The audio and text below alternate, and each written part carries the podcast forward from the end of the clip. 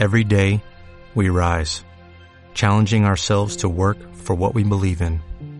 At U.S. Border Patrol, protecting our borders is more than a job, it's a calling. Agents answer the call, working together to keep our country and communities safe. If you are ready for a new mission, join U.S. Border Patrol and go beyond. Learn more at Thank you.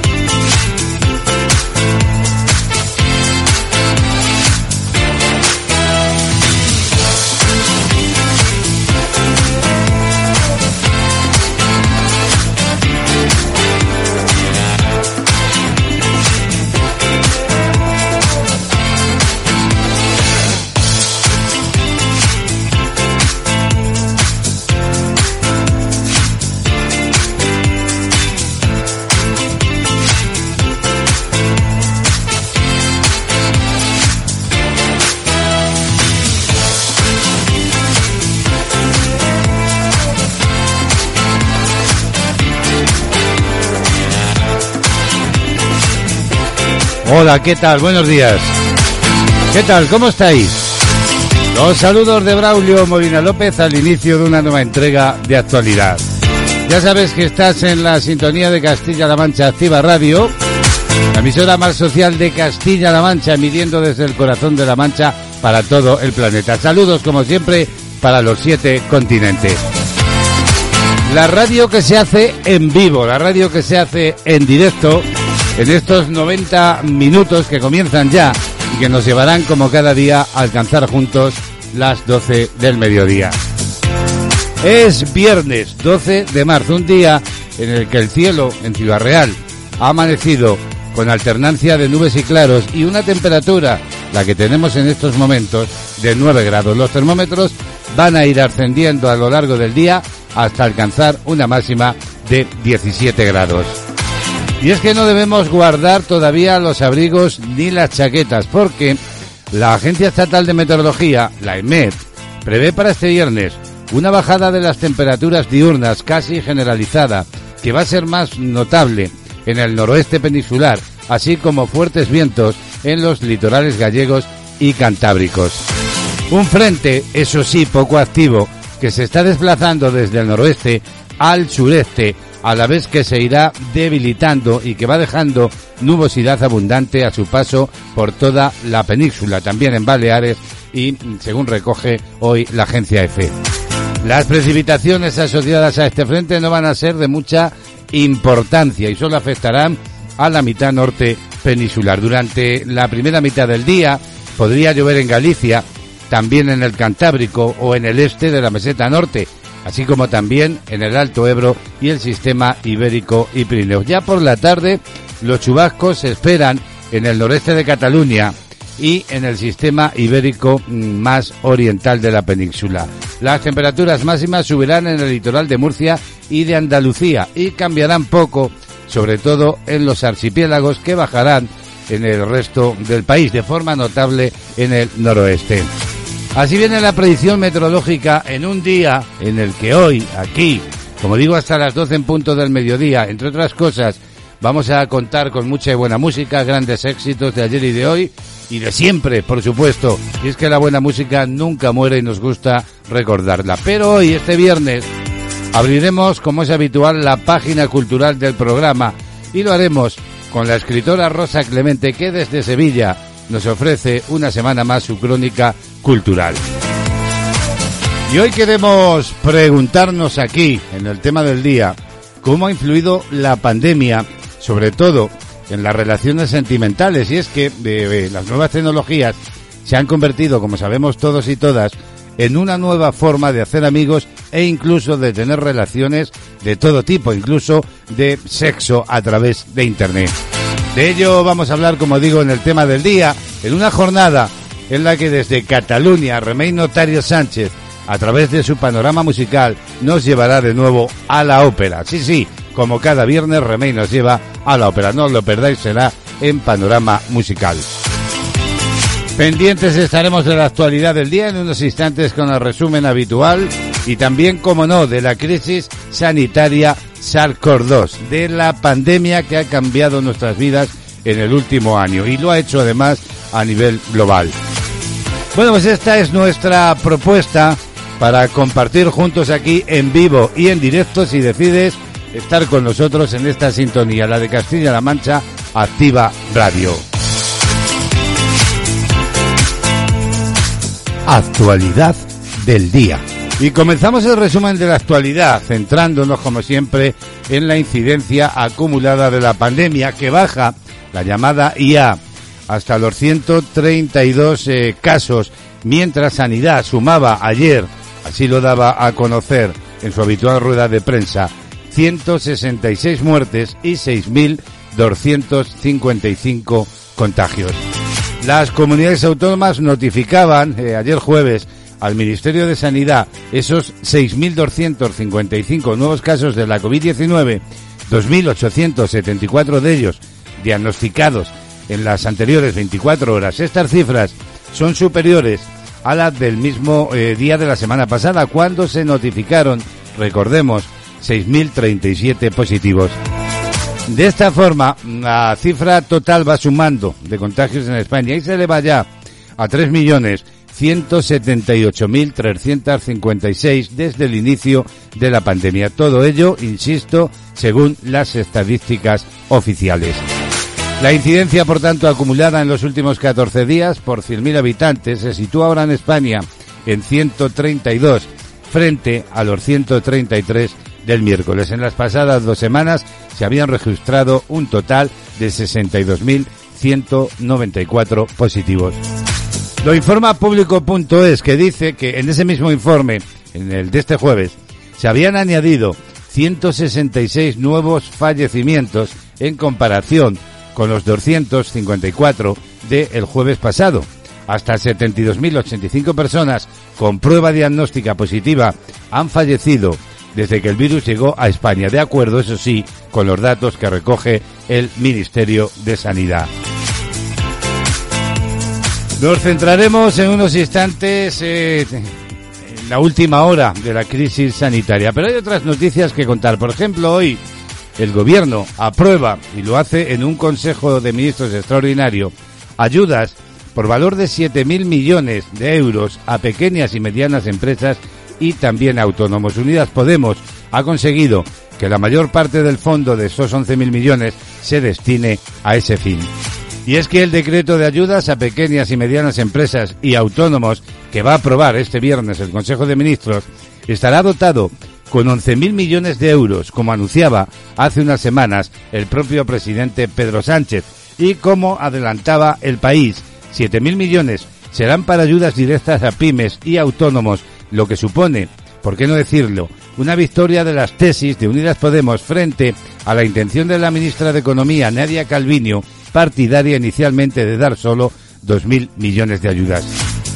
Después de una semana de intensas negociaciones en el seno de la coalición, el Gobierno aprobará finalmente este viernes ese ambicioso paquete de ayudas a empresas que incluye ese fondo de 7.000 millones de euros para transferencias directas. El grueso del paquete de ayudas, que asciende a los 11.000 millones de euros, se canalizará por la vía de ayudas directas, aunque serán, eso sí, finalistas.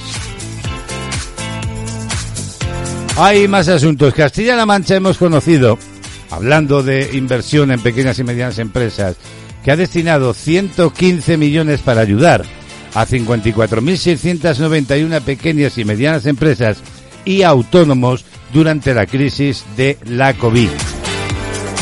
La consejera de Economía, Empresas y Empleo, les hablo de Patricia Franco, ha avanzado, lo hizo ayer jueves, que los tres decretos de ayudas directas para pymes y autónomos impulsados por el gobierno regional y con motivo de la COVID-19 han permitido destinar 115,5 eh, millones de euros a las pequeñas y medianas empresas y autónomos de Castilla-La Mancha hasta alcanzar a 54.691 beneficiarios, lo que supone que uno de cada tres autónomos de la región han percibido las ayudas del Ejecutivo Autonómico. En rueda de prensa, informa lanzadigital.com, Franco ha puntualizado que del montante de 59,63 millones han sido destinados a trabajadores autónomos y 55,59 millones a las pequeñas y medianas empresas, lo que supone haber alcanzado a 54.691 beneficiarios, de los cuales 34.128 son autónomos y 20.563 son pequeñas o medianas empresas.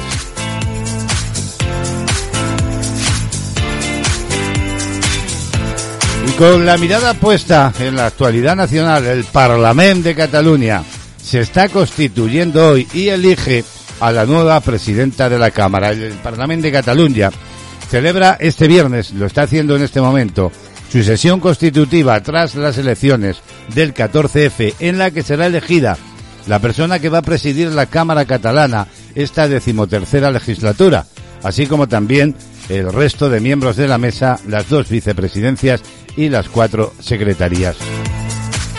La sesión, informa cadenaser.com, ha comenzado a las 10 horas, no en el hemiciclo de la primera planta del Palacio del Parlamento, sino en el auditorio de la planta baja, más espacioso y ventilado, para cumplir con las recomendaciones de las autoridades sanitarias para reunir por primera vez desde el inicio de la pandemia a los 135 diputados.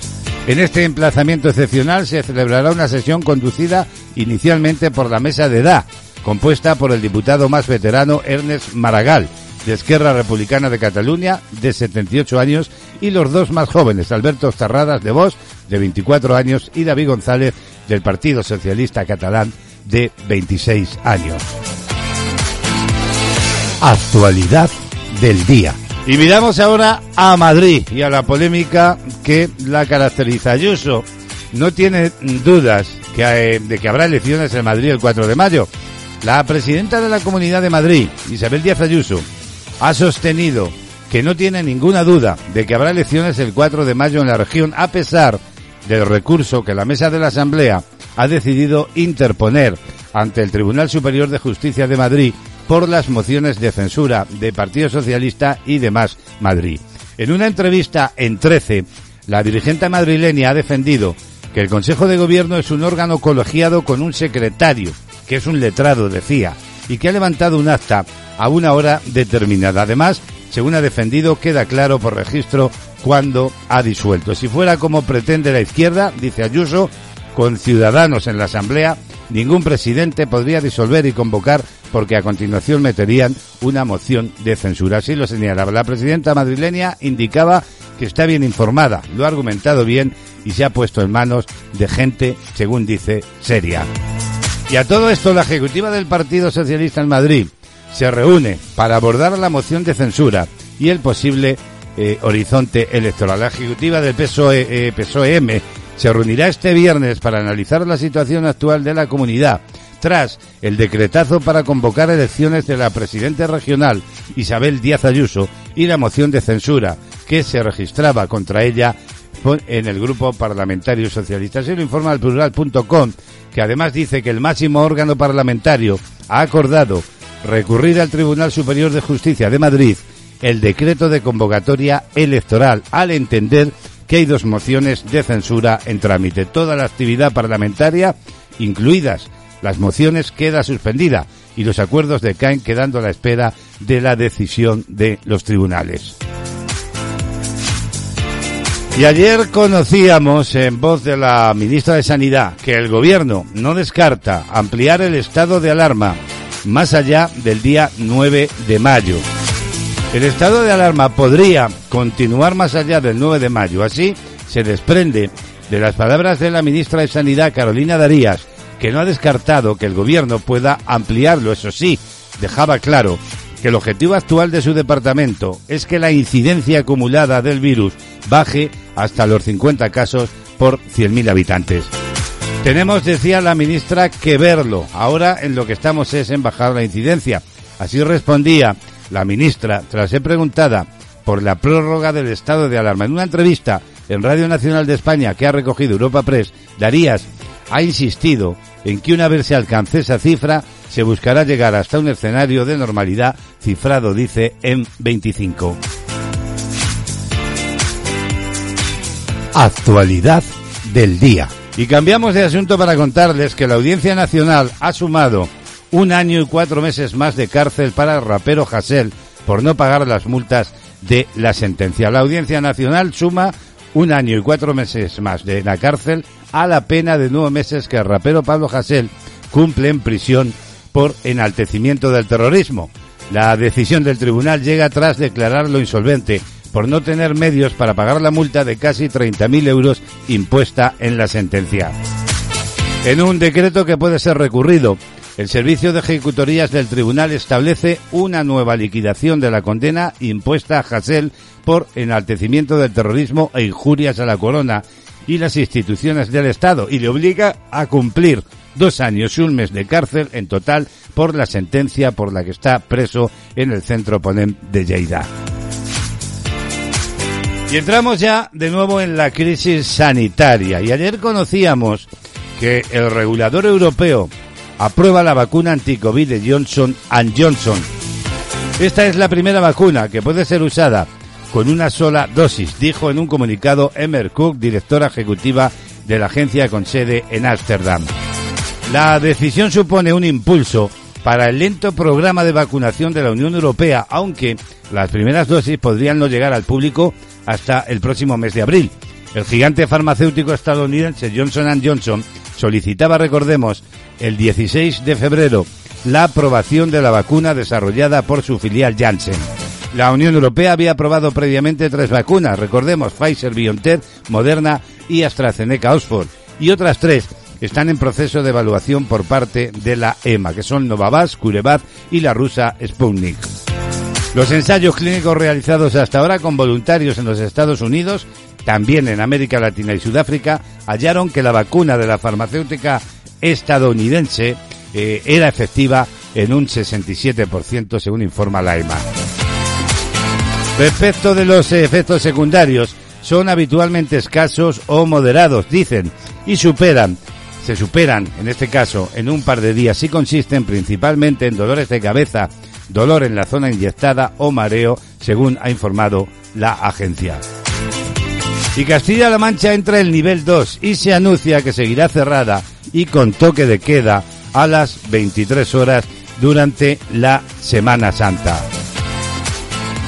Yo no contrapondría sinceramente la legitimidad democrática que tienen las mociones o las elecciones con con, la pelea sanitaria. Realmente hay que estar al margen del ruido político y de la dinámica política. Lo importante es no perder la cara al, virus y eso se puede hacer eh, con coaliciones, con mayorías absolutas, como por ejemplo pasa en Castilla-La Mancha o en un proceso electoral. Hemos tenido también el de Cataluña. Yo no contrapondría la legitimidad de cualquier proceso legal y democrático con, con la pelea que la están dando los profesionales y los gobiernos autonómicos de manera unánime. Palabras del presidente regional, Emiliano García Paje, hablando, eh, estamos en plena pandemia, decía, y de esa situación política que se ha creado en algunas de las comunidades de nuestro país. Pero, como digo, Castilla-La Mancha entra en nivel 2 y se anuncia que seguirá cerrada y con toque de queda a las 23 horas en Semana Santa.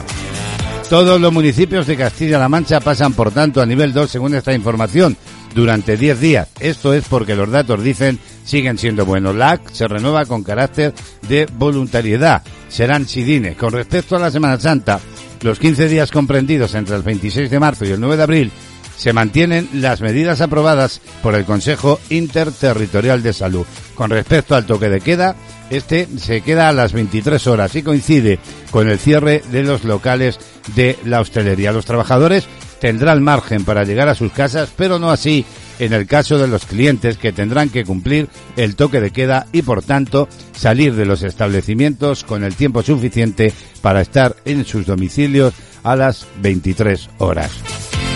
Y ojo porque informa la ser.com que se aplaza la decisión sobre administrar la vacuna de AstraZeneca a los mayores de 55 años. Según ha podido saber Cadena Seria, así lo informa, el motivo para aplazar la administración de AstraZeneca a mayores de 55 años son las dudas que han generado los casos graves de trombos que han sufrido varias personas que le han recibido en Europa. Sanidad pues pone así la decisión hasta que la Agencia Europea del Medicamento emita un informe para aclarar estos incidentes en la vacunación. Ayer jueves, los expertos de la ponencia de vacunas analizaron las peticiones de varias comunidades autónomas en España para autorizar esta vacuna hasta los 65 y decidían aplazar esa decisión sobre administrarla a mayores de 55 años. Y es que Sanidad ha confirmado que el lote de AstraZeneca investigado por trombos fue también, según informa el distribuido en España. La ministra de Sanidad, Carolina Darías, aseguraba que el lote de la vacuna de la farmacéutica AstraZeneca, que está bajo investigación, se ha suministrado también en España, pero pedía tranquilidad porque no existe, dice, efecto casual. AstraZeneca es una vacuna segura, decía la ministra. Así lo dice la EMA y la Agencia Española del Medicamento. Ayer, la EMA ha dicho con la máxima prudencia que no hay efecto causal entre la vacuna y los trombos. En ese sentido, hay que tener prudencia y tranquilidad señalaba la ministra, que hacía referencia también a la Semana Santa y a las medidas que el Consejo Interterritorial ha aprobado a partir del puente de San José, aunque ha puesto hincapié en la responsabilidad de la ciudadanía.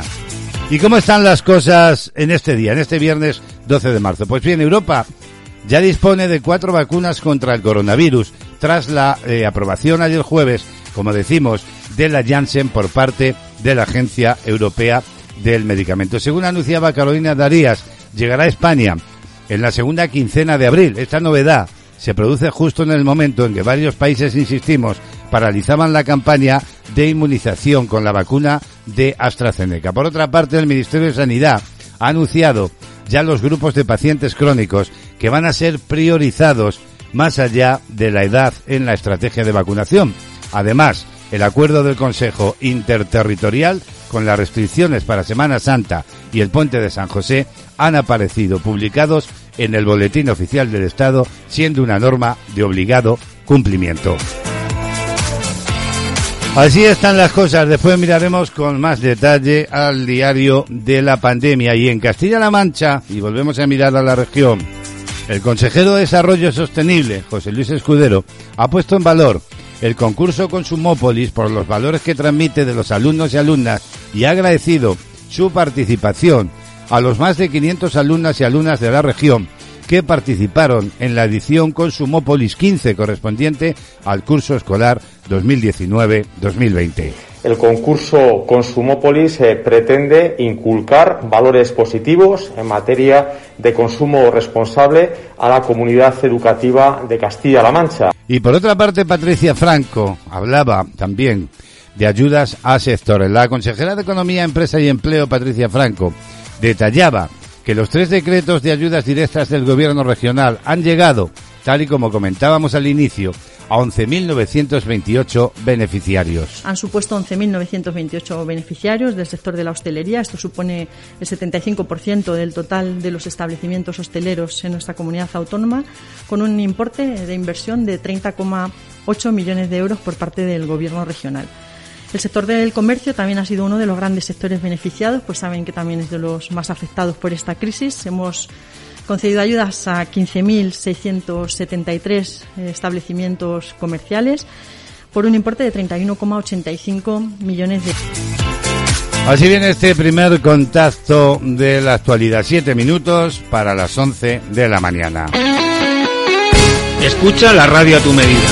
www.clmactivaradio.es Toda la información y entretenimiento hecho para ti.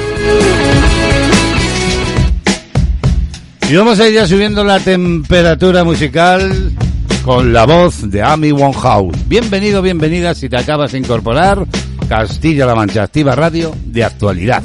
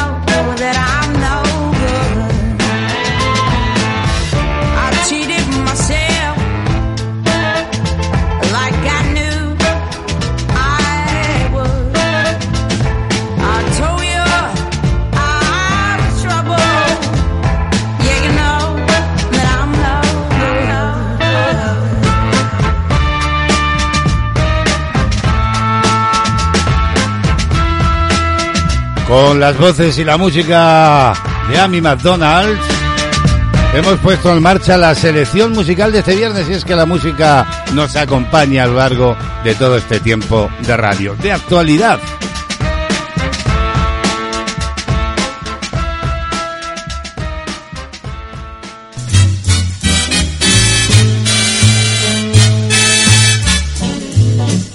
Tres minutos para las once de la mañana y les contamos ahora que Ciudad Real, Cuenca y Albacete están entre las siete provincias españolas con menos tasa de incidencia acumulada por COVID-19. Todo ello según informa lanzadigital.com que recoge datos del Instituto de, Carlos III. La incidencia de la COVID en la provincia de Ciudad Real continúa a la baja, una semana más, y después de que en los últimos 14 días, durante el periodo comprendido entre el 23 de febrero y el 8 de marzo, haya acumulado 36,91 casos por 100.000 habitantes frente a los 49.000, perdón, 49,82 casos, queríamos decir, por 100.000 habitantes registrados hace justo una semana, según indican los datos publicados por el propio Instituto de Salud Carlos III a los que accedía el diario Lanza. Ciudad Real se sitúa como la cuarta provincia española con menor incidencia acumulada, solo superada por Cáceres, que tiene una tasa de 31,21 casos por 100.000 habitantes. Cuenca eh, está con 31,58 y Zamora 31,88. De esta manera, la incidencia del coronavirus en la provincia de Ciudad Real ha conseguido estabilizarse, quedando lejos del periodo en el que los contagios por la COVID-19 eran mucho más numerosos. Y dentro de Castilla-La Mancha, todas las provincias han bajado su incidencia acumulada durante la última semana, siendo Guadalajara la que arroja eh, peores cifras, con una tasa durante los últimos 14 días de 149,36, seguida por Toledo con 84, Albacete con 38, Ciudad Real 36 y Cuenca con 31. En concreto, tres provincias de Castilla-La Mancha se encuentran dentro de eh, las siete de toda España con menor incidencia acumulada. También habría que decir que en el conjunto nacional la provincia de Soria encabeza el ranking con más contagios, es decir, 256 con 10 y le sigue Almería con 197, Lleida 192, Madrid está en 179, Álava 165, Vizcaya con 161, Burgos con 157 y Huesca 149, que son las provincias que ocupan los puestos, vamos a decir, más negativos. Según los últimos datos que publicaba el propio Instituto de Salud Carlos III, la población mayor de 65 años en la provincia de Ciudad Real acumula una incidencia durante los últimos 14 días de 22,68 casos por 100.000 habitantes, posicionándose como la tercera provincia española con menor tasa de incidencia englobada en esa franja de edad, después de que la semana pasada ocupase el primer puesto con menor índice acumulado.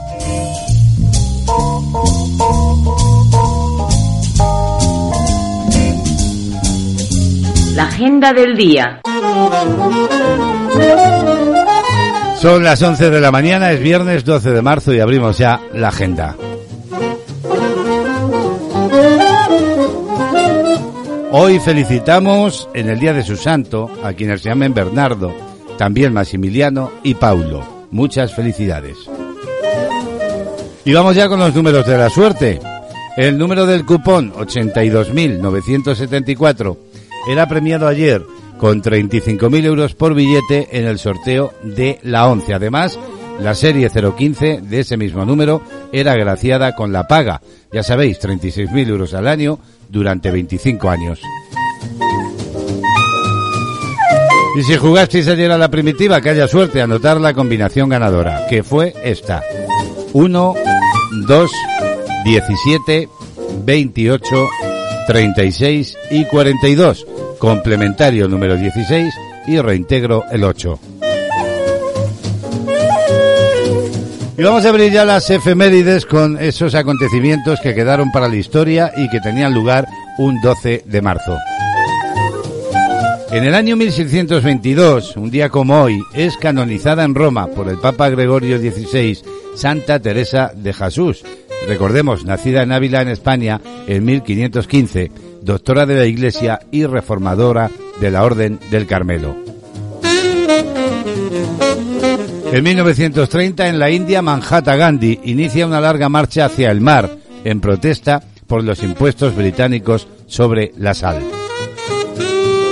Y saltamos por último a 1986, un 12 de marzo, España, en España, el gobierno del PSOE convoca un controvertido referéndum para decidir la permanencia de España en el seno de la OTAN a la que pertenecía desde 1982.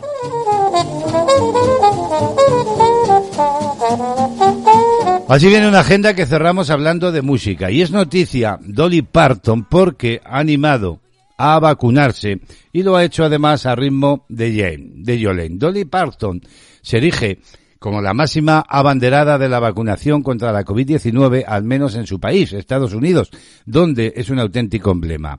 La artista, que ya se ha pronunciado en varias ocasiones sobre el tema, ha publicado un vídeo en el que aparece recibiendo su primera dosis y adaptando su clásico Jolene para la ocasión. La versión tan sencilla como eh, directa sustituye el nombre de Yolén por el de Basim, vacuna en español, con el resto de la letra adaptada a los beneficios y la protección que ofrece frente a los riesgos de no recibirla. El vídeo ha obtenido en menos de 24 horas 40.000 eh, me gustas en la red social de Twitter y, y 137.000 me gustas, eh, 40.000 retweets. y en Facebook, eh, 137.000 me gustas. De hecho, Parton donó el año pasado un millón de dólares para la investigación de la vacuna contra la COVID-19 al Vanderbilt Universidad Medical Center, que acabó siendo de mucha ayuda para el desarrollo de la vacuna de la farmacéutica moderna. Dolly Parton cierra hoy la agenda a la vez que anima a vacunarse.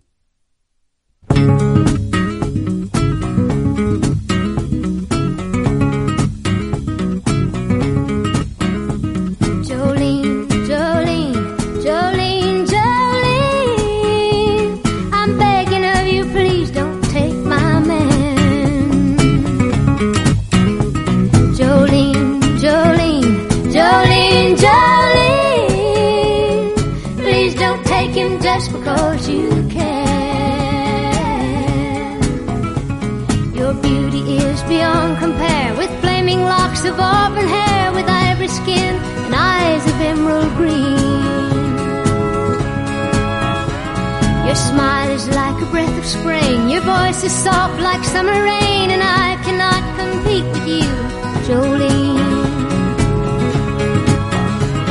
He talks about you in his sleep, and there's nothing I can do to keep from crying when he calls your name, Jolene. And I can easily understand how you could easily take my man, but you don't know what he means to me, Jolene.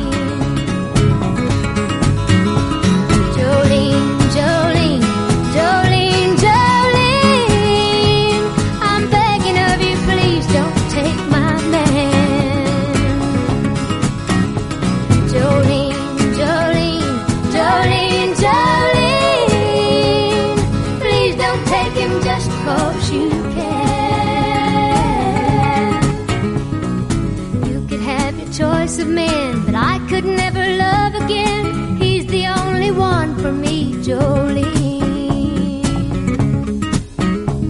I had to have this talk with you. My happiness depends on you and whatever you decide to do, Jolene. Jolene,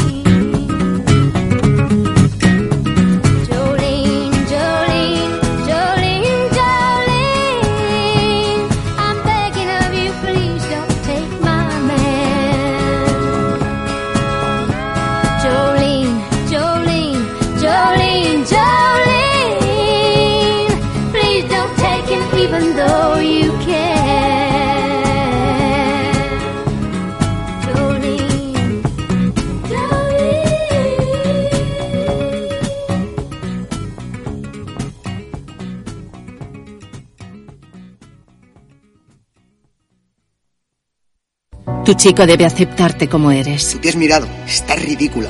Tu chico debe confiar en ti. ¿Quién te escribe? Dame el móvil. Tu chico debe quererte sin presiones ni amenazas. Te quiero tanto que sería capaz de cualquier cosa si me dejas. Si tu chico te trata así, cuéntalo. 016. ¿En qué puedo ayudarle? Hay salida a la violencia de género. Gobierno de España. En la nueva normalidad debemos ser más responsables que nunca. Lavarse las manos, mantener la distancia de seguridad y usar correctamente la mascarilla son algunas de las recomendaciones sanitarias que debemos seguir en este nuevo periodo. Respetando estas medidas, no solo nos protegemos a nosotros, sino también a todos los que nos rodean. Infórmate de todas ellas en la web sanidad.castillalamancha.es o en nuestras redes sociales. Más responsables que nunca. Junta de Comunidades de Castilla-La Mancha. Escuchas CLM Activa, la radio más social de Castilla-La Mancha.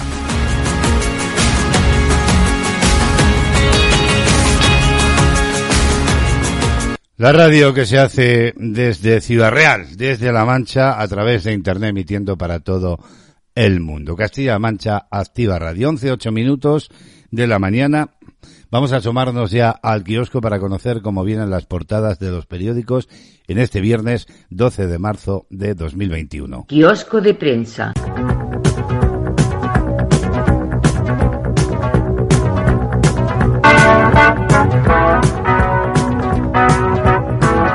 Como es habitual, periódicos sobre la mesa, comenzamos por el diario El País. Fotografía de portada para Pablo Casado e Isabel Díaz Ayuso. Titulares, Ayuso empuja al Partido Popular a perder el centro o perder Madrid. Líderes territoriales, apunta el país, dudan de una operación con más riesgos que beneficios. Casado asume el discurso duro de la presidenta de Socialismo o Libertad. Dice también el país en sus títulos que dirigentes de Ciudadanos libran con los populares una batalla de reproches. Pero hay otros titulares en portada. El plan de ayudas dará 7.000 millones a pymes y autónomos. Las comunidades, apunta el país, gestionarán este fondo que será aprobado hoy en Consejo de Ministros. Y en clave económica destaca, el Banco Central Europeo acelera el ritmo de compras ante la presión sobre la deuda. Además, también en portada, Laura Borràs a un paso de presidir el Parlamento tras el pacto Esquerra Republicana Cataluña Juspercac. Y llega la primera vacuna de una dosis, luz verde al fármaco de Janssen, mientras varios países dudan de AstraZeneca. Nos vamos ahora hasta la portada del diario ABC. Las dudas de los diputados de Ciudadanos en Murcia hacen peligrar la moción, titula. La dirección del partido presiona a cuatro de sus seis parlamentarios ante el temor de que voten en contra. Apunta también ABC que Sánchez apuesta por arrimadas como socio de gobierno para evitar que el extremismo de Iglesias le quite apoyos. Cambiamos de periódico, nos vamos ahora a la portada del diario El Mundo. Declaraciones en primera de Díaz Ayuso. No podía continuar gobernando con la cabeza gacha, dice El Mundo, eh, recogiendo esas declaraciones. Yo quiero gobernar en solitario. Voy a luchar por conseguir la mayoría absoluta el 4 de mayo. Hay diputados de Vox y de Ciudadanos que me han mostrado, dice Ayuso, su simpatía, pero sin formalizar nada. El modelo de Pedro Sánchez, dice, y su obsesión es derrocar gobiernos y generar inestabilidad. Más titulares de El Diario El Mundo. El gobierno repartirá a través de las comunidades autónomas 7.000 millones en ayudas directas. Además, también destaca que Podemos y el PSOE aprueban su reforma para atar al Poder Judicial. Completan la portada otras informaciones. Llevan meses intentando acabar con nosotros. ¿Hasta dónde aguantamos? Se pregunta. El equipo de Arrimadas trata de contener el descontento interno y las malas perspectivas electorales. Además, también en primera, Puigdemont impone a Laura Borràs como presidenta del Parlamento. La nueva mesa augura un gobierno más radicalizado. Y la portada del diario La Razón recoge una imagen de Pablo Casado junto al alcalde de Madrid. Los empresarios juegan con el hambre de España, trasladan al gobierno y la oposición su malestar por las batallas fratricidas en plena pandemia. El presidente del PP, Pablo Casado, conversa en, esta imagen eh, que lleva ABC a su portada, en este caso La Razón, queríamos decir, con el alcalde de Madrid, José Luis Martínez Almeida, con el líder de Ciudadanos, Inés Arrimada, al fondo que vemos en la fotografía ayer en Madrid. Ciudadanos pedirá la cabeza de Ayuso si tienen que pactar tras el 14M. La ruptura saca a la luz la guerra en Sol. diputados naranjas filtraban información al Partido Popular. Dice la razón que las grietas en Ciudadanos ponen en riesgo la moción en Murcia y el Tribunal, por otra parte, Superior de Justicia de Madrid fallará en menos de 48 horas si hay elecciones en la capital. Por último, otras informaciones más breves. Calviño pierde el pulso y habrá 7.000 millones en ayudas directas. Y la imputada Laura Borrás, dice La Razón, presidirá la mesa del Parlamento tras imponerse a la CUP.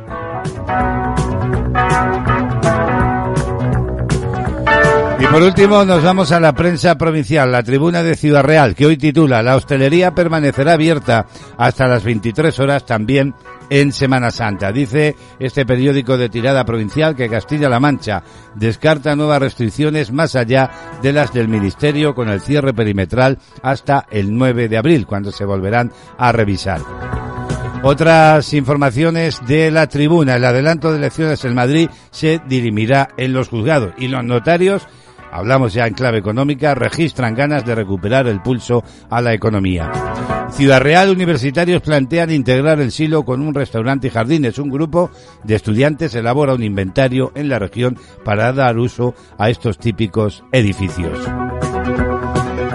Son, así vienen los titulares más destacados de las portadas de los periódicos. Son las 11, 13 minutos de la mañana.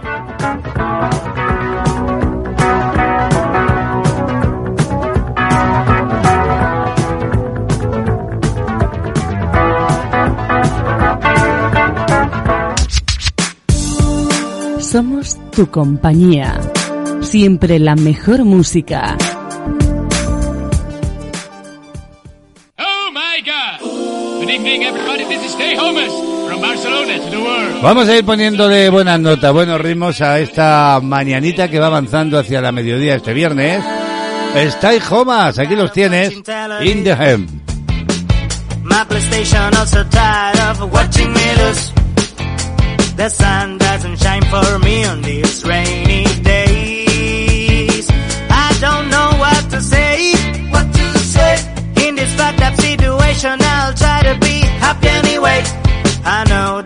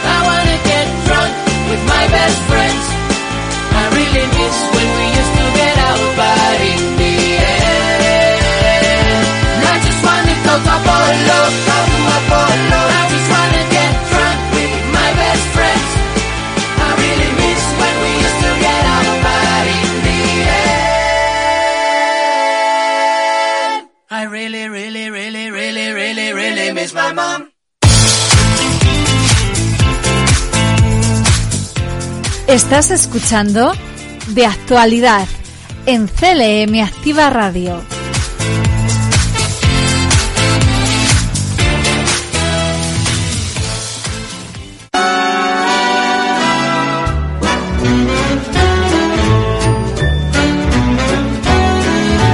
Seguimos avanzando en esta mañana de radio en vivo, en directo. Castilla-La Mancha Activa Radio. Y hoy queremos preguntarnos, ¿cómo ha influido la COVID-19 en las relaciones personales? Digo esto porque la tecnología se ha convertido en una de las mejores alternativas para conocer nuevas personas y tener incluso sexo, eliminando riesgos de contagio. Lo publica en un amplio reportaje La Razón.es que afirma que el coronavirus ha hecho que nos reinventemos a muchos niveles y las relaciones eh, sexuales no son una excepción. Con las restricciones sociales y de ocio, conocer nuevas personas se ha convertido en algo complejo a lo que hay que sumar el miedo al contagio. Por ejemplo, con el teletrabajo, las clases online y las videoconferencias, el sexo virtual también se ha hecho un hueco en esta nueva realidad en la que las relaciones suman nuevos formatos y abren un nuevo abanico de posibilidades. Joy Club es una comunidad basada en la sexualidad liberal y cuenta con eh, una funcionalidad que permite conectar usuarios de forma virtual para que se conozcan y puedan practicar cibersexo. Y para que tengamos claro cómo funcionan estas nuevas citas y conozcamos las claves eh, para que sean un éxito, Joy Club cuenta algunos de sus secretos en este reportaje de La Razón. Primero, conocerse a través de plataformas como Joy Club.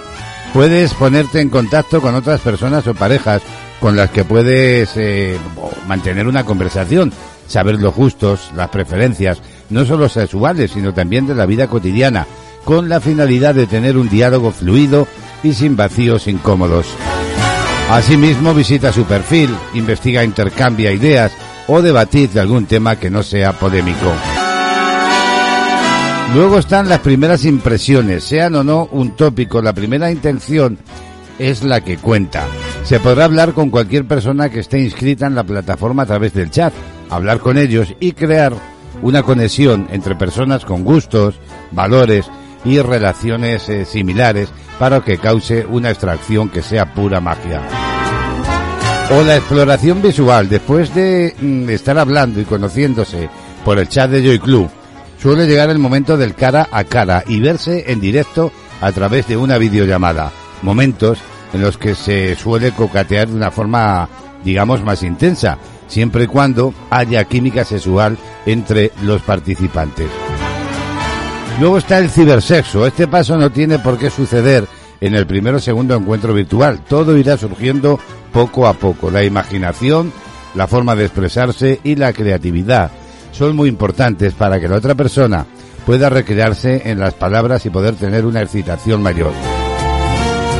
Y alguna ayudita extra, ¿verdad? Para que el encuentro termine de una forma placentera y llegar al clímax, se puede utilizar juguetes sexuales, ya sean dirigidos por el propio usuario o a control remoto a través de una aplicación.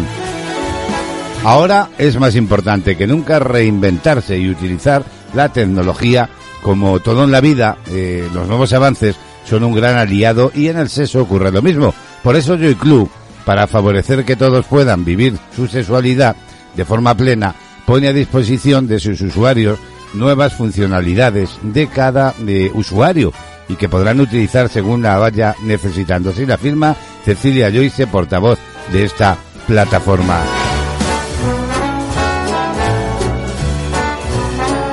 El amor en tiempos de pandemia.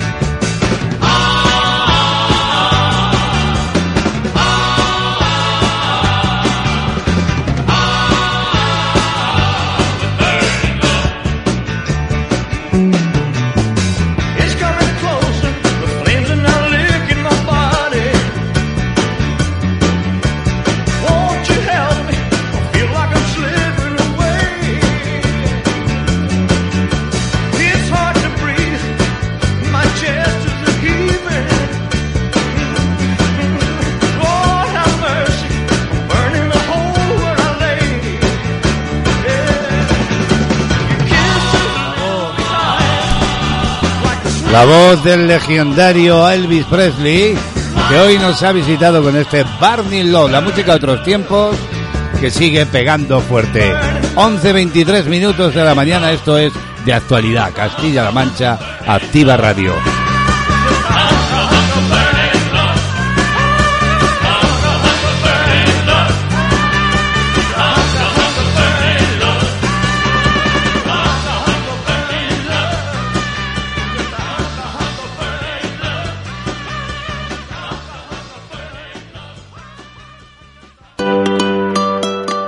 Radar COVID, la app de rastreo de contagios del Gobierno de España. Descárgala en tu móvil para protegerte y proteger a los demás. Radar COVID te alertará si has estado en contacto durante más de 15 minutos y a menos de 2 metros con una persona contagiada.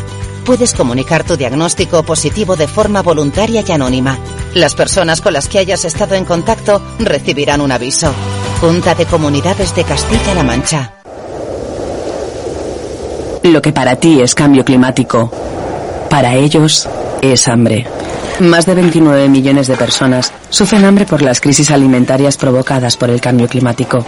Quien más sufre el maltrato al planeta no eres tú. Entra en manosunidas.org y hazte socio. CLM Activa Radio. Únete a la radio más social. Vamos a esta hora eh, a actualizar ya el diario de la pandemia, la crisis sanitaria SARS-CoV-2 a través de la redacción médica.com. Europa, como contábamos antes, ya dispone de cuatro vacunas contra el coronavirus tras la aprobación ayer jueves de la vacuna de Janssen por parte de la Agencia Europea del Medicamento. Según anunciaba la ministra Carolina Darías, esta vacuna llegará a España en la segunda quincena de abril. Esta novedad se produce justo en el momento en que en varios países han paralizado la campaña de inmunización con la vacuna de AstraZeneca al detectar trombos y varias muertes. Las autoridades sanitarias europeas, no obstante, han pedido calma y están estudiando si estos problemas están realmente asociados al consumo de la vacuna o ha sido una coincidencia. El Ministerio de Sanidad, por otra parte, ha anunciado ya los grupos de pacientes crónicos que serán priorizados más allá de la edad en la estrategia de vacunación. Además, el acuerdo del Consejo Interterritorial con las restricciones para Semana Santa y el puente de San José ha aparecido publicado en el Boletín Oficial del Estado, siendo una norma de obligado cumplimiento. Diario de la pandemia.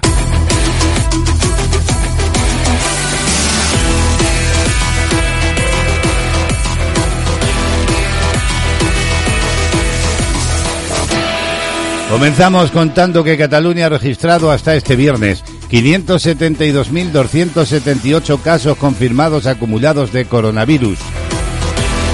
Todo ello desde el inicio de la pandemia. La cifra total de fallecidos se sitúa en 20.982, que son 26 más que los registrados el jueves. Y la Central Sindical Independiente de Funcionarios CESI ha presentado esta mañana un balance sobre las agresiones al personal de la sanidad y el impacto de la pandemia de la COVID-19 en los centros de atención primaria y urgencias hospitalarias de toda España. Según sus datos recogidos del Ministerio del Interior, en 2020 se produjeron 962 casos de este tipo, un aumento del 32% respecto al año anterior, mientras en los últimos años es del 52%.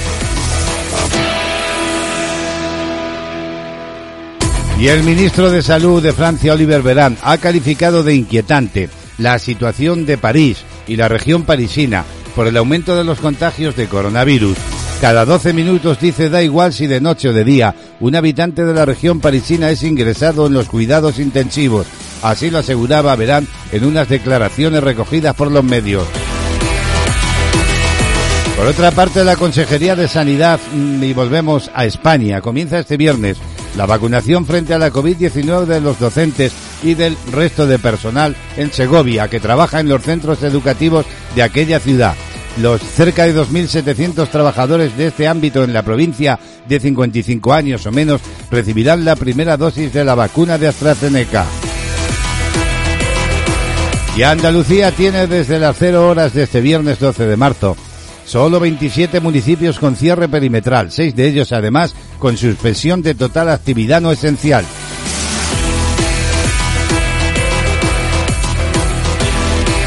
Y el Boletín Oficial del Estado BOE ha publicado este viernes el acuerdo del Consejo Interterritorial del Sistema Nacional de Salud, en el que se establecen medidas para controlar la prevención del coronavirus de cara al puente de San José y a Semana Santa. Estas medidas incluyen el cierre perimetral de todas las comunidades autónomas, a excepción de Canarias y Baleares, la limitación de reuniones de no convivientes a cuatro personas en interiores y el toque de queda entre las 23 horas y las 6 de la mañana. Por otra parte, la ministra de Sanidad, Carolina Darías, no ha descartado este viernes que el gobierno pueda ampliar el estado de alarma más allá de su vencimiento el próximo 9 de mayo, aunque ha dejado claro que el objetivo actual de su departamento es que la incidencia acumulada baje hasta los 50 casos por 100.000 habitantes. Y los profesionales sanitarios están viendo cómo algunos de sus compañeros que sufrían de COVID persistente tras inocularse las dos dosis de las vacunas frente al COVID ven que se reducen los síntomas de una manera drástica. Así lo explica Lorenzo Armenteros, portavoz y miembro de la Junta Directiva de la Sociedad Española de Médicos Generales y de Familia.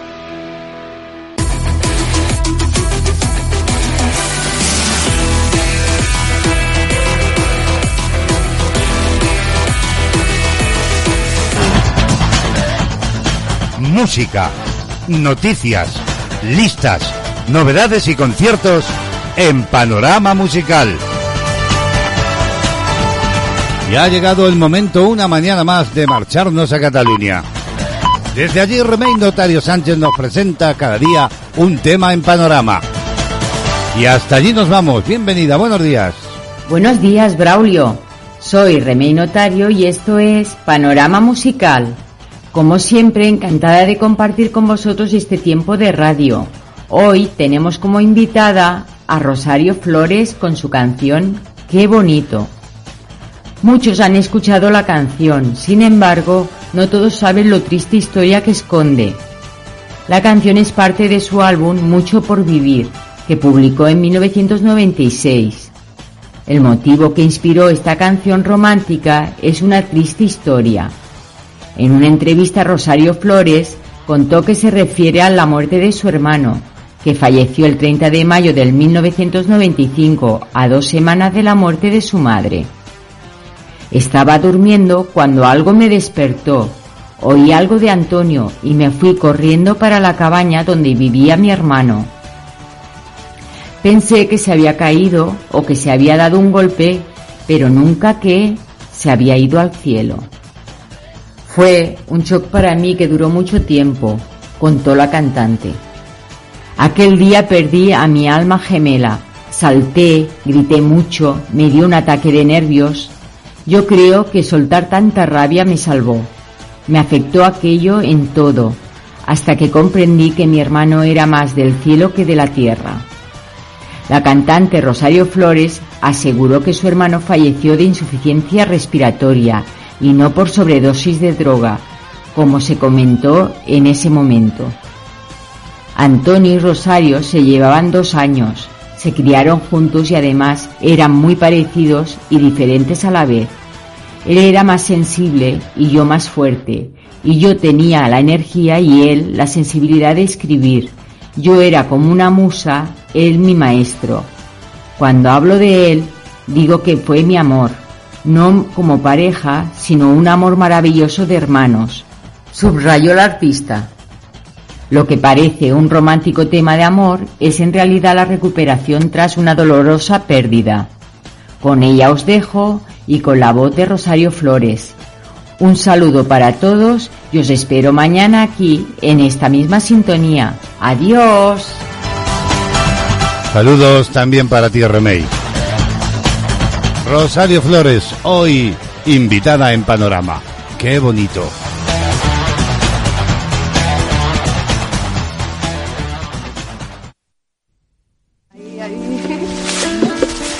Mundo. Joder, tío. Así no llegamos nunca. Echamos la hombre.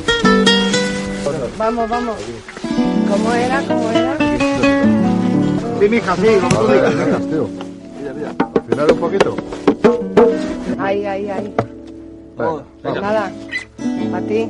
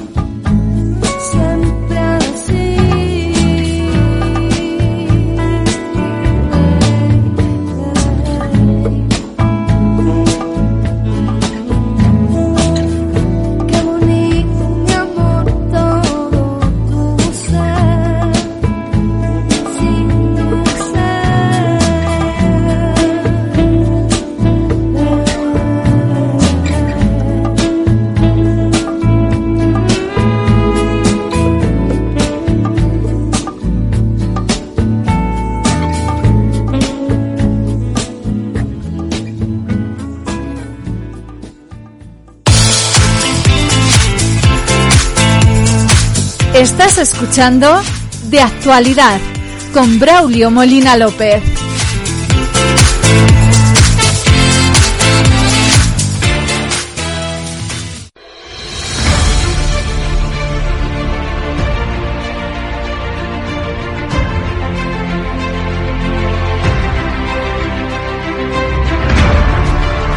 El mundo de la cultura con Rosa Clemente.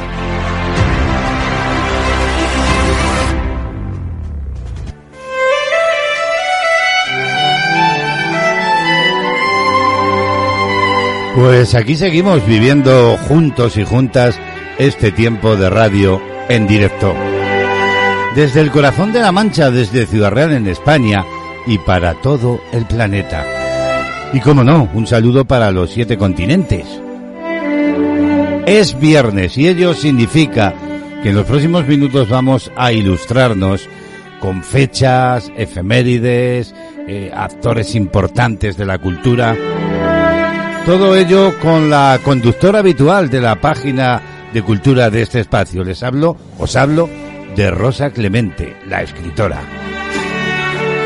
Se encuentra en Sevilla y desde allí, quienes nos seguís, sabéis que Rosa nos trae muchísimas eh, cuestiones, muchísimos temas relacionados con el mundo de la cultura cada viernes y además Rosa, como buena escritora, ha escrito ya muchísimos cuentos para niños y grandes, cuentos que vamos escuchando aquí cada semana. Hoy, concretamente esta semana, tras las huellas de Unamuno. Ese será, ese será el título del cuento. Pero lo que hacemos ya es marcharnos a Sevilla vía telefónica y saludar a nuestra compañera Rosa Clemente. Buenos días, Rosa, y bienvenida. Buenos días, Braulio. Buenos días a todos, amigos de CLM Activa Radio. Nuestro viaje comienza con geografía. Un día como hoy, en 1913, Canberra se convertía en capital de Australia. Y en 1918, Lenin decide quitar ese privilegio a San Petersburgo y traslada a Moscú la capital de Rusia. Y en 1930, Mahatma Gandhi conduce la Marcha de la Sal. Recorrerían 300 kilómetros hacia el mar para desafiar el monopolio que tenía el Imperio Británico. Cuando el 5 de abril Gandhi se adentró en el Océano Índico y recogió en sus manos un poco de sal, alentó a sus compatriotas a no depender de las autoridades coloniales que habían establecido un elevado impuesto. Esta protesta masiva acabó siendo el detonante para la independencia de la India. Y hoy se cumplen 102 años del nacimiento del genial Miguel Gil Acuesta en Madrid. Según él, dijo a su madre, Mamá, que he nacido. A lo que ella respondió, que sea la última vez que naces solo. Un 12 de marzo se cayó el saxofón de Charles Christopher Parker, apodado Bear. En 1988 Clint Eastwood dirigió una película sobre su vida con ese mismo título. También se apagó el violín de Yehudi Menuhin y dijo adiós en Valladolid, tras larga vida y prolífico legado, Miguel Delibes. Era 13 de marzo de 1781 cuando el astrónomo alemán William Herschel descubre el planeta Urano. Muchos años después, en 1930, el observatorio del Colegio Harvard telegrafía la noticia del descubrimiento de Plutón. Un 16 de marzo, precisamente, nació Carolina Herschel, hermana del astrónomo que acabamos de mencionar. Y su contribución no fue menor. A ella le debemos ocho cometas, de los que seis llevan su nombre, y un cráter lunar fue así bautizado. Era 14 de marzo de 1516 cuando en Flandes, contra la voluntad del Consejo de Castilla, Carlos de Gante se proclama rey de Castilla y Aragón. el 14 de marzo de 1879, nació en Ulm Arbel Einstein, que en 1905, un 17 de marzo, enviaría a la revista Annalen der Physik el primero de sus revolucionarios artículos sobre física. También vio la luz un 14 de marzo Félix Samuel Rodríguez de la Fuente, en Poza de la Sal, Burgos. El día de sus 52 cumpleaños, en 1980, encontró la muerte en un desgraciado accidente de helicóptero en Alaska. El año 44 a.C., en los Idur de marzo, el día 15, Julio César es asesinado por un grupo de senadores en Roma. Ese mismo día, en 1493, Colón y los hermanos Pinzón desembarcan en Palos tras el primer viaje a América. El próximo lunes cumplirá 85 nuestro amigo Francisco Ibáñez Talavera, el padre, entre otros muchos, de Mortadelo y Filemón. Cinco menos cumplirá Mike Love, uno de los chicos de la playa, con quien te propongo hoy despedirnos. Era 16 de marzo de 2008 cuando en el puente internacional Simón Bolívar entre Colombia y Venezuela se celebró el gran recital Paz sin Fronteras. Acudieron muchos miles de personas para escuchar a Juanes, Juan Luis Guerra, Carlos Vives, Juan Fernando Velasco y algunos más. El 16 cumpleaños la autora de la que te animo a redescubrir como novelista, pues sin duda ya la conoces como reportera y articulista. Te hablo de María Dolores Torres Manzanero, que nació en Barcelona hace ya unas décadas. La conoces como Maruja Torres, premiada con El Planeta, El Nadal. Yo te leo un fragmento de su libro Un calor tan cercano, publicado a finales del pasado siglo. Dice así. Hubo otra fotografía, tomada el mismo día que la que le regalé a Irene, que hice a Nikos cuando llegó el momento, pero que viajó conmigo. En la bodega de mi memoria, como un polizón que esporádicamente se empeñaba en reaparecer para mostrarme la persistencia del recuerdo. La hizo uno de los retratistas ambulantes que solían instalarse en la parte de la rambla cercana al puerto. Sus cámaras de trípode incluían un rudimentario laboratorio cubierto por un trapo negro, y la gran caja de madera estaba adornada por modelos de retratos.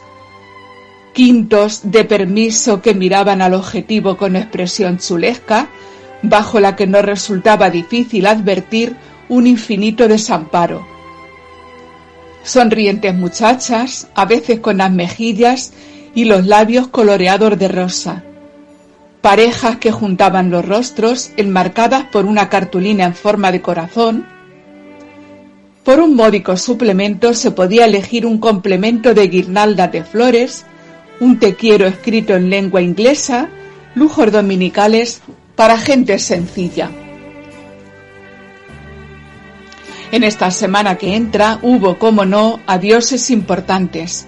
En 1976, a Luquino Visconti, que nos dejó Rocco y sus hermanos, El gato pardo, Muerte en Venecia, y un día 18, en 1584, moría en Moscú Iván IV Vasilievich, Iván el Terrible, gran príncipe de Moscú, fue el primer monarca ruso en adoptar el título de zar. Y hace 20 años se apagó John Phillips, uno de los integrantes de The Mamas and the Papas. Y hace cuatro, Chuck Berry, que nos enervaba con Johnny B. Pero acabamos con nacimientos. El de Nikolai Rinsky-Korsakov en 1854, al que le debemos gratitud eterna por Sherezade o El Capricho Español Y en Alabama vio la luz un 18 de marzo Wilson Pickett. Y hace 51 años llegó al mundo Dana Elaine Owens en Newark. Su papel como Mama Morton en Chicago, la película de 2002, inolvidable. Su forma de cantar When You're Good to Mama no tiene precio. Tú la conoces, y yo también, como Queen Latifah. Y así, con mil músicas en el oído, te digo que si tú quieres, nos escuchamos la semana que viene. Bueno, pues claro, aquí estaremos con todos los amigos y amigas de la radio. Personajes importantes, acontecimientos, efemérides que, que, que han quedado para la historia de la cultura y que cada semana compartimos aquí gracias a Rosa Clemente. Momento ya para el cuento, tras las huellas de Unamuno. Rosa Clemente, cuento para mis niños favoritos. Hoy, tras las huellas de Unamuno. Hace muchos años, más de 100, que el gran escritor Don Miguel de Unamuno visitó estos parajes. En sus palabras está el motivo de nuestro viaje de hoy. Nos habló de negras murallas de la gran caldera, crestas almenadas, roques enhiestos, tempestad petrificada. Ya tengo la nave dispuesta. Nos vamos a Gran Canaria.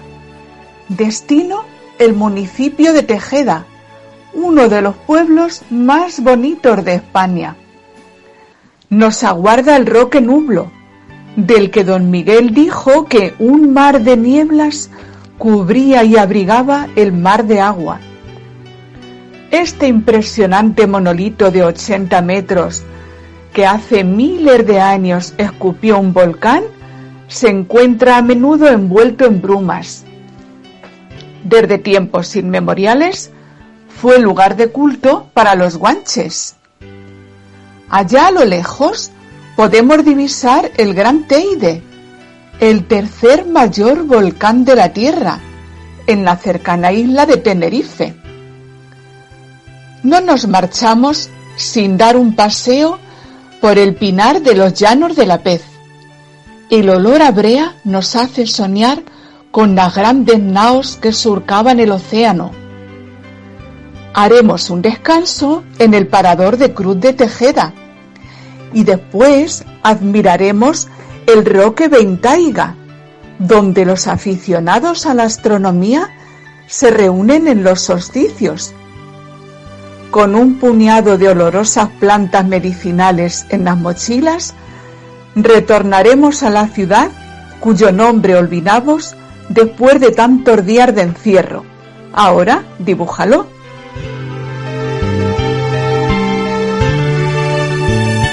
El mundo de la cultura, cada viernes de actualidad en Castilla-La Mancha, Activa Radio.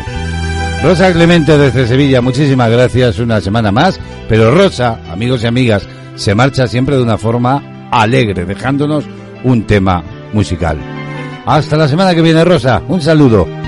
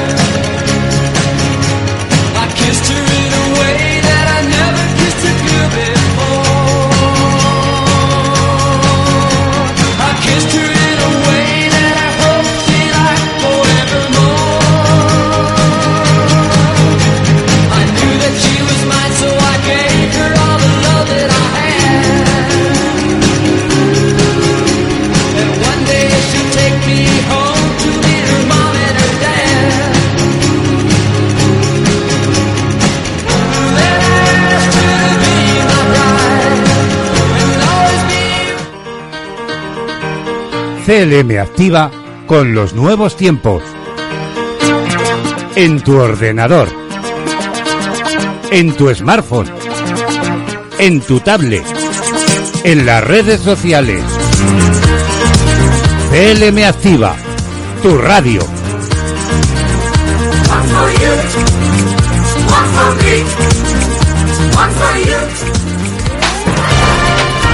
Noticias Castilla-La Mancha. Miramos, miramos ya la información regional y les contamos que los precios han caído en Castilla-La Mancha un 0,6% en febrero y la tasa interanual bajaba a un 0,2%. El índice de precio al consumo bajaba un 0,6% en febrero en Castilla-La Mancha en relación con el mes anterior, mientras que la tasa interanual descendía un 0,2%, según han informado este viernes en el Instituto Nacional de Estadística. Y el presidente de Castilla-La Mancha, Emiliano García Paje, ha abogado ayer por la tarde en declaraciones a los medios desde Madrid por no perder la cara al virus más allá de los procesos electorales. Yo no, yo no contrapondría, sinceramente, la legitimidad democrática que tienen las mociones o las elecciones con, con, la pelea sanitaria. Realmente eh, hay que estar al margen del ruido político y de la dinámica política. Lo importante es no perder la cara al, virus.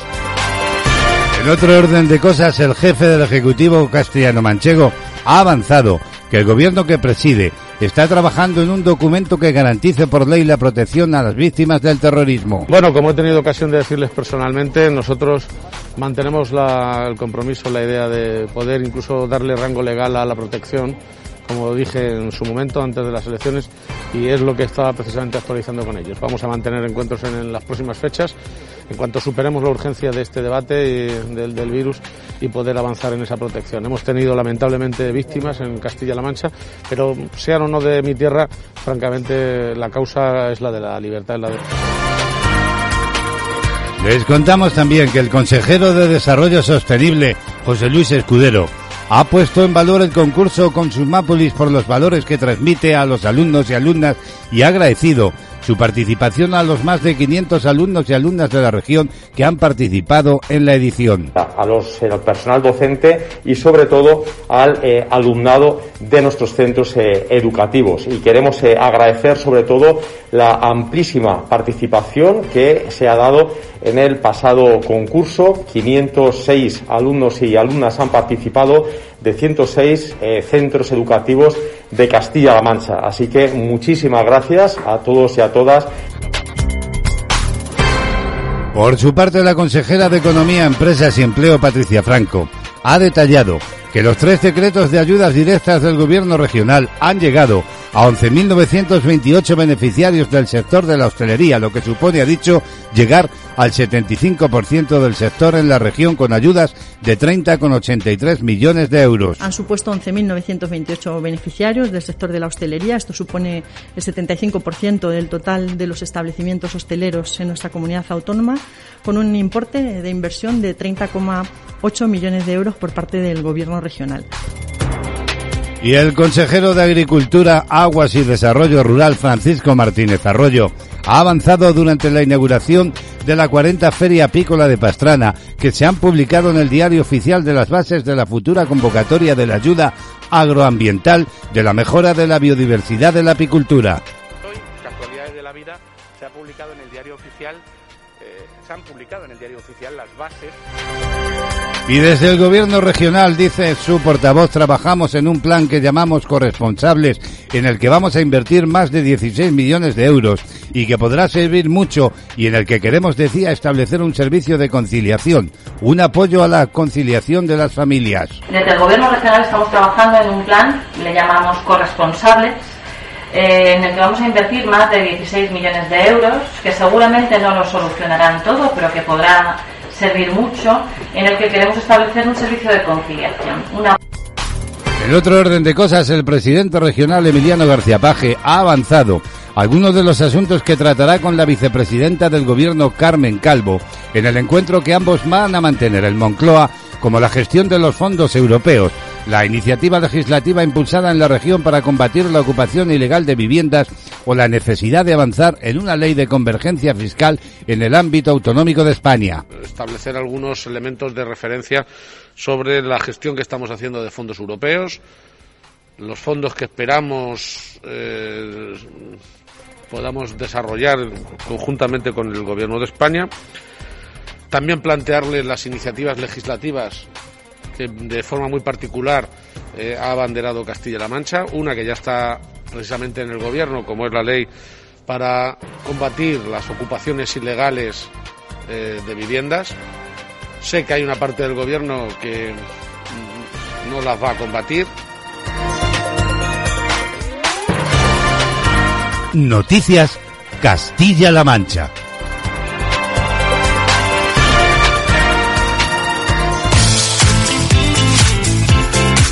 De actualidad lleva la firma de Braulio Molina López. En las mañanas de CLM Activa Radio. Bueno, pues de esta forma nos vamos a marchar. Vamos a poner el punto y final a esta última entrega de la semana de actualidad. Pero ya sabes que la programación continúa y que Castilla-La Mancha Activa Radio te acompaña los 24 horas del día y los 7 días de la semana.